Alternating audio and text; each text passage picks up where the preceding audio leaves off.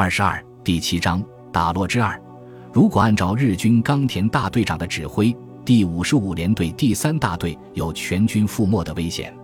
这位大队长一面下令在拉加苏和中国远征军对峙的福田支队立即脱离战斗，从战场南侧绕路，抄小道退往师团总部孟关；一面指挥本部向北猛攻拦路的中国军队，试图杀出一条血路，在打落以北控制万塔格山口的马约高地建立防御阵地。这纯粹是被打昏了头。仗打到这个时候。日军已经有好几天处于半饥饿状态，带着大量伤员，而且火炮都在撤退中抛弃了的第三大队，要突破第六十五团的阻击十分困难。从兵力和士气上看，中方明显占有优势，而且拦截日军的部队在不断增加。更主要的是，从抗战开始，中国军队几乎一直在守守守。如果说进攻，他们可能缺乏信心。装备了美国迫击炮和冲锋枪的远征军们打起防守来，可说驾轻就熟，绝不是那么容易突破的。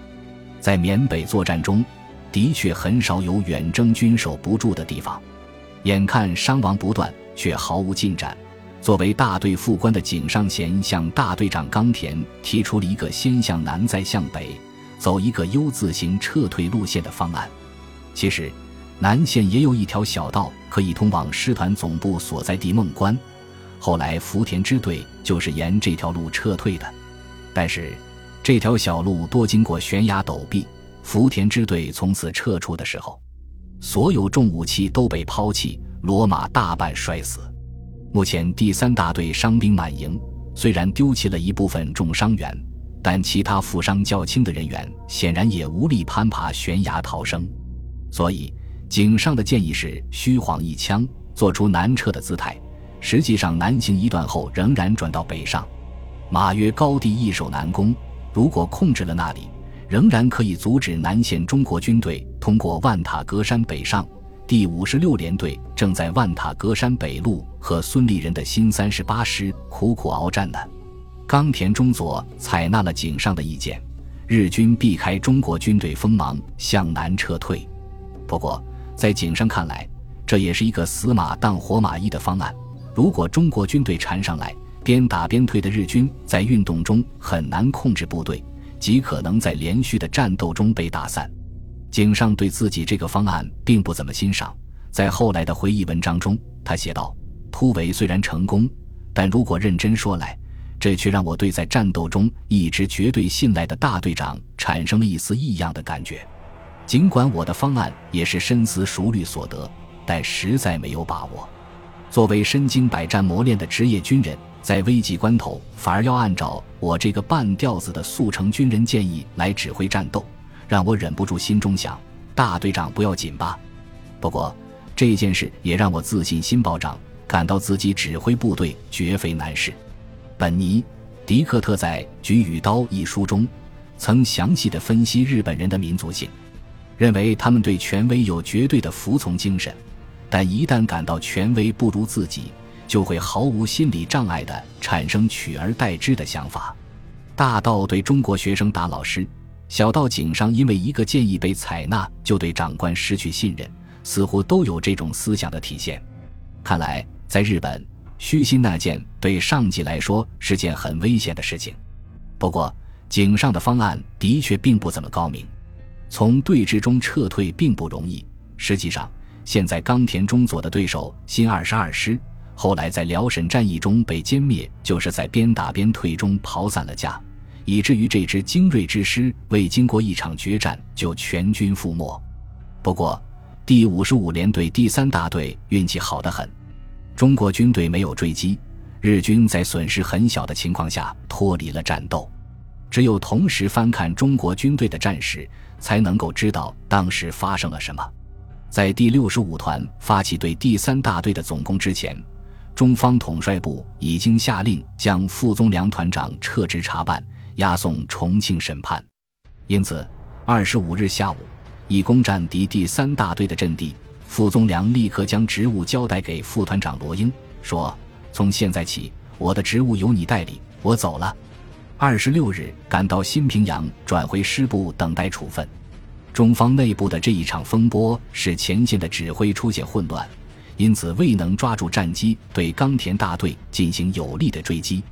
王楚英在他的回忆录中这样描述当时的情形：驻第六十五团美军联络官艾伦中校一向同傅宗良不和，现见傅宗良不遵从史迪威的命令，擅自变更进军路线，便向史迪威揭发其事。史迪威未经查证。就电报重庆告傅宗良抗命，请将其调回国内惩处。蒋介石遂电令廖耀湘，据报傅宗良擅自变更进军路线，显示敌前抗命，捉解回重庆法办。在此之前，史迪威已将他给蒋介石的这个电报副本发给了廖耀湘。傅宗良团长被撤职的命令发于何时？王楚英没有交代。但我手中有一封廖耀湘写给傅宗良的信，内容如下：宗良我兄轻剑，谍获捷讯，感奋全军，方期训奏扫荡打落成功，乃是敌威将军来，气度狭小，听信谗言，兼令立即将兄令调，气恨莫名，本拟决裂欲碎，又以全师整个前途攸关，强自一压，故特派副师长亲自前来，当面商讨一切。军长昨日来列，即回重庆，帝必将史立次决心变更行动等比证，命令指挥不遵系统，与我决心处置实施经过、战果等情呈报军长，转成伪作。西兄暂回部一转，面谒军长，部队指挥暂交罗副团长负责，欲令蒸汽速清扫残敌，完成任务为。兄所述美方尽谗言之客轮，帝亦已要求撤回。兄荣誉职位有地及军长，尽全力做主，不必受此太烈。在此意外伏逆之时，应心平气和，立定奋斗至最后一分钟之志向，亦不可以委弃也。现由副师长面答，难忘浴血战斗之全团官兵，不禁为之潸然泪下矣。守此敬上，顺送勋旗。要将手书元月二十日夜，从签署日期来看。这封信写于一月二十日，可见在百贼河之战前，傅已经被免职。廖耀湘在信中对傅表达了强烈的支持与对美方的不满，颇能体现这位绰号“湖南骡子”的将军的性格。这段文字笔迹遒劲，但多处有漏字补充，可见廖耀湘写信的时候情绪颇为激动。值得注意的是，这封信没有标点符号，可算当时中国文书的一个特色了。文中所提军长即为新一军军长郑洞国，当时在军中并没有实权，但身负众望。此时正即将飞往重庆述职。孙立人曾说自己一生最敬重的长官有两位，一为宋子文，一为郑洞国。廖耀湘的信中也表现出了前线部队对这位军长的信赖。文中提到的副师长，即当时的新二十二师副师长李涛。这封信就是廖耀湘手书，交李涛带给傅宗良的。王楚英回忆当时的情况是这样的：此前，廖耀湘也收到了傅宗良改变进军路线及其自定作战计划全文，他心中是赞成傅宗良的计划，而不支持史迪威原计划的，且认为蒋介石要将傅宗良撤职查办的电令也下得过早，必须等六十五团攻取打落的作战行动成败而后定。他便立即给蒋介石复电，傅宗良改变史迪威将军令该团进攻打落的进军路线，事先已得到我的允许，责任应由我负，上应视该团作战结果而定是非。他还向史迪威报告说，傅宗良的行为得到了他的允可，现派李涛副师长亲往副团督战。此外，廖耀湘另给傅宗良写信。交代在李涛督促下，仍按傅宗良的计划行动。不过，王楚英可能没有看到廖耀湘给傅宗良的信，所以并不知道廖曾建议傅宗良首先回到师部与郑洞国军长沟通。这显然对傅宝珠职位非常重要。然而，傅宗良并没有从命，仍然在前线指挥战斗，直到打完百贼河之战后才返回师部。这可能就是职业军人与董官场的军人之区别吧。对这个时候回到师部的傅宗良，廖耀湘组织了夹道欢迎，让这位满身战尘的团长怨气全消。不过，估计廖耀湘私下也会有些哭笑不得。正月十五拜门神，军长都走了好几天了，你还回来干嘛？而这个时候，史迪威却坐着橡皮船，亲自到第六十五团前线考察去了。史迪威到前线考察是王楚英的建议。二十六日，史迪威乘橡皮筏，只带了不到十名随员和卫兵到达百贼河前线，指挥随员查点日军的尸体数目和俘虏的武器数量。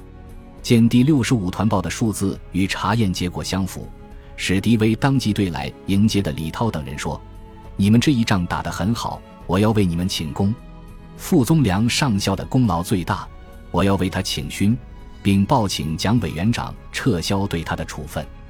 王楚英回忆，史迪威在百贼河前线见到了傅宗良，这是不确切的，估计是年代久远引起的误记。因为前一天傅已经离开所部了，直到打洛之战，第六十五团的指挥官都是副团长罗英。回到新二十二师师部，得知傅宗良在这里等待处分，史迪威立即召见，坦诚地对傅说：“我很抱歉。”我当初还以为你为敌而抗命，因此给傅宗良的处分自然随后撤销。傅宗良撤职事件引发的中美矛盾，在史迪威亲赴前线考察后烟消云散。这件事虽然耽搁了歼灭日军第三大队的时间，但是对中美双方在远征军的合作与相互信赖有极大的促进。史迪威其人虽然缺乏温情，却是个光明磊落的老军人，知错认错。毫不犹豫，在中国官兵中受到普遍的赞赏。本集播放完毕，感谢您的收听，喜欢请订阅加关注，主页有更多精彩内容。